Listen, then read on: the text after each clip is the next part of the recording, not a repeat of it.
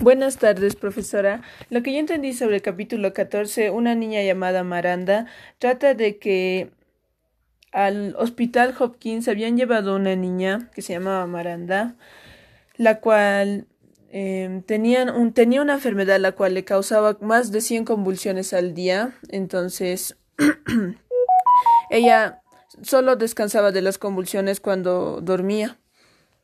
Y entonces Ben no podía verla así y decidió investigar e investigar cómo podría solucionar el problema que la niña tenía.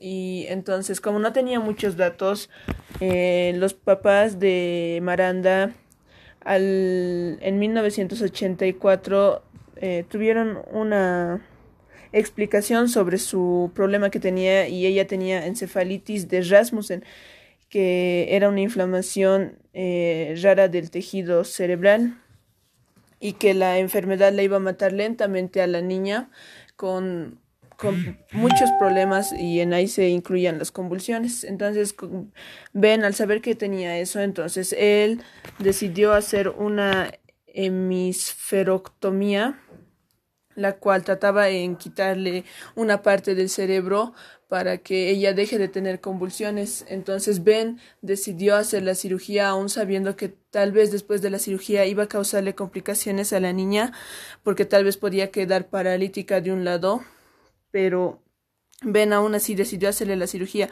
La cirugía tardó horas, pero Ben al final logró quitarle una la mitad del cerebro para que ella ya deje de tener convulsiones y pueda ser una niña normal y él solo esperaba a que la niña despertara y sin ninguna complicación alguna que le pudiera arruinar la vida a la niña.